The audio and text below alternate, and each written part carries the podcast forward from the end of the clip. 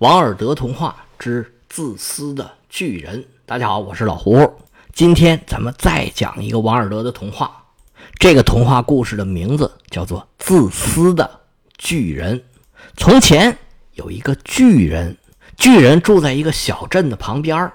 这个巨人呢，他有一个城堡，城堡的外面有一个大花园。这个花园啊，太好玩了，里面长满了绿茸茸的青草，美丽的鲜花是随处可见，多的像天上的星星。在草地上还长着十二棵桃树，一到春天就开放出粉扑扑的团团花朵，秋天的时候则结下累累的果实。每天下午，孩子们只要一放学。总喜欢到巨人的花园里去玩耍。栖息在树枝上的鸟唱着欢乐的曲子。每当这个时候，嬉戏中的孩子们总会停下来，侧耳聆听鸟儿的鸣唱，并且相互高声喊着：“我们多么快乐呀！”那么，这些孩子在花园里面每天开心的嬉戏打闹，这个巨人他听不见吗？他还真听不见。原来这个巨人呐没在家，他到自己的妖怪朋友科尼西家串门去了。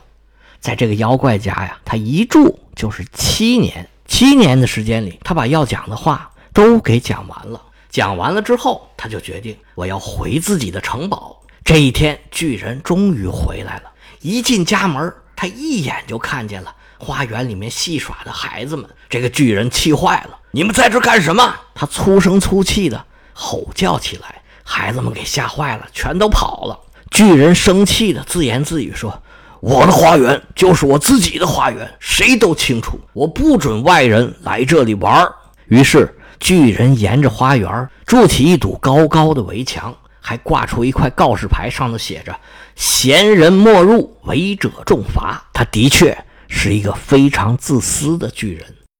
打这以后，可怜的孩子们。没有了玩耍的地方，他们只得来到马路上。但是街道上满是尘土和硬硬的石块，这让他们扫兴极了。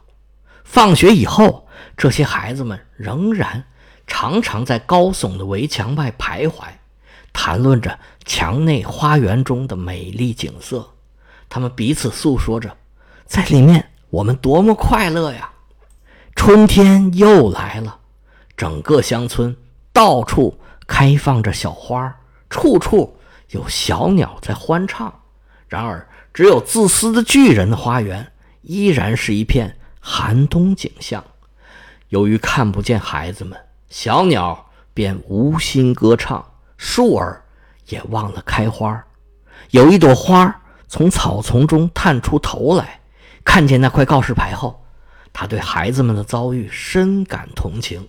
于是，把头又缩回去，继续睡觉了。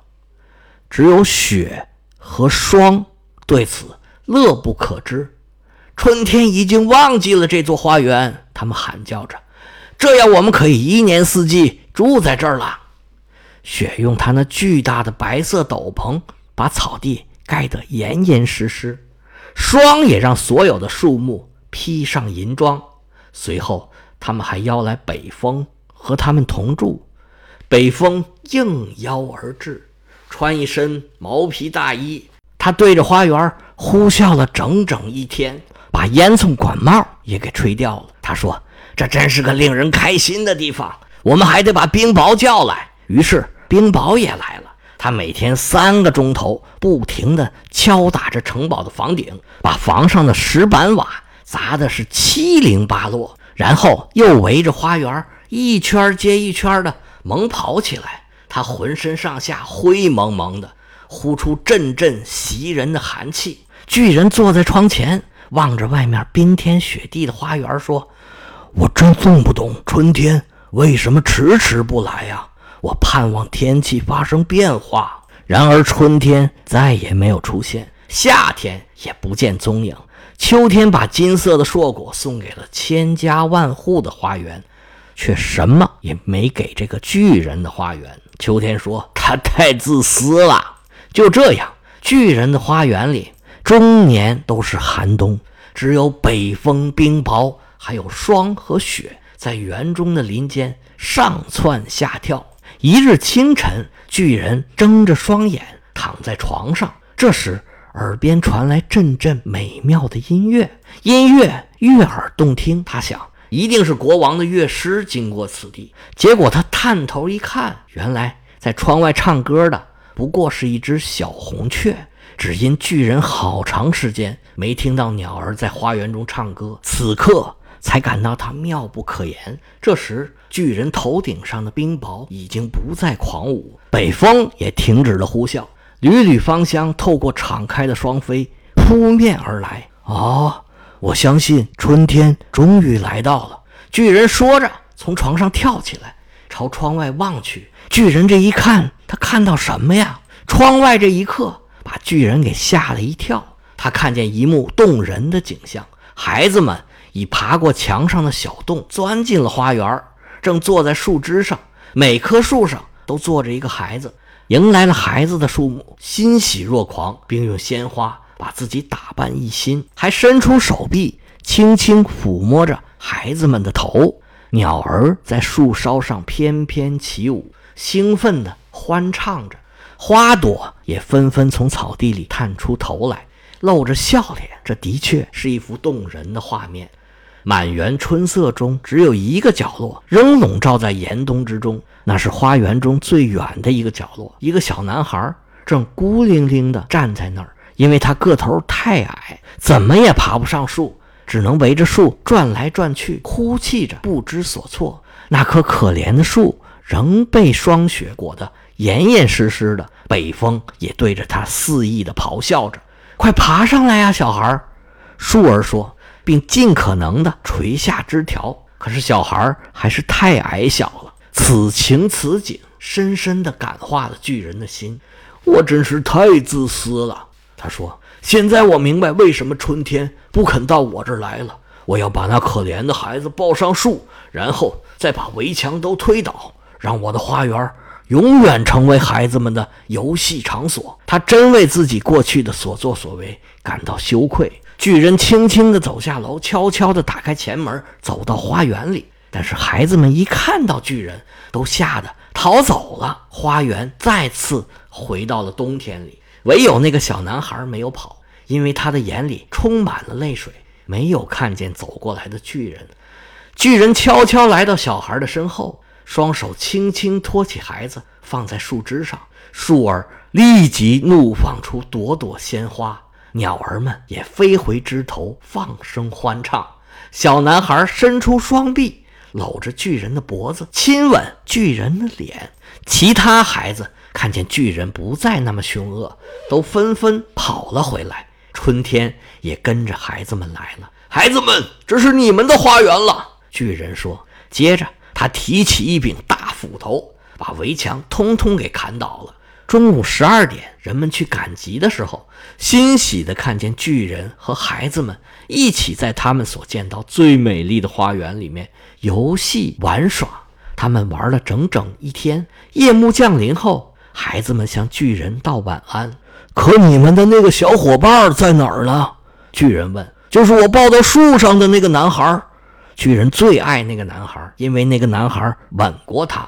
听见巨人的问话，孩子们纷纷摇头：“我们不知道啊，他已经走了。”巨人又说：“你们一定要告诉他，叫他明天来这里。”但是孩子们告诉巨人，他们不知道小男孩家住何处，而且从来也没见过他。巨人听后心里很不是滋味。每天下午。孩子们一放学就来找巨人一起玩，可是巨人喜欢的那个小男孩再也没有来过。巨人对每一个小孩都非常的友善，然而他更想念那个小男孩，还常常提起他。巨人常常感叹道：“我是多么想见到他呀！”许多年过去了，巨人变得年迈而体弱，他已无力再与孩子们一起嬉戏，只能坐在一个巨大的扶手椅上。一边观看孩子们玩游戏，一边欣赏自己的花园。我有好多美丽的鲜花，但孩子们才是最美的花朵。巨人说：“冬天的一个早上，巨人起床穿衣时，朝窗外望了望。现在他已经不讨厌冬天了，因为他心里明白，这不过是春天打了个盹儿，让花儿们歇口气儿罢了。突然，他惊讶地揉揉眼，定睛看了又看，眼前的景色真是美妙无比。在花园尽头的角落里，有一朵树上开满了逗人喜爱的白花，满树的枝条金光闪闪，枝头上垂挂着银色的果实。树下边就站着那个巨人特别喜欢的小男孩。巨人激动地跑下楼，出门朝花园奔去。他急匆匆地跑过草地，奔向孩子，来到孩子的面前。他脸红脖子粗的愤愤说道：“谁把你弄成这样？”只见孩子的一双小手掌心上有两个钉痕，他的一双小脚上也有两个钉痕。巨人吼道：“谁敢把你弄成这样？告诉我，我去取我的长剑，把他杀死。”孩子回答说：“不要，这些都是爱的烙印呢。”巨人心中油然升起一种奇特的敬畏之情，他一下子跪在小孩面前。问你是谁？小男孩面带笑容看着巨人说：“你让我在你的花园里玩过一次，今天我要带你去我的花园，那就是天堂。”那天下午，孩子们跑进花园的时候，他们看见巨人躺在那棵树下，已经死了，浑身都盖着白花。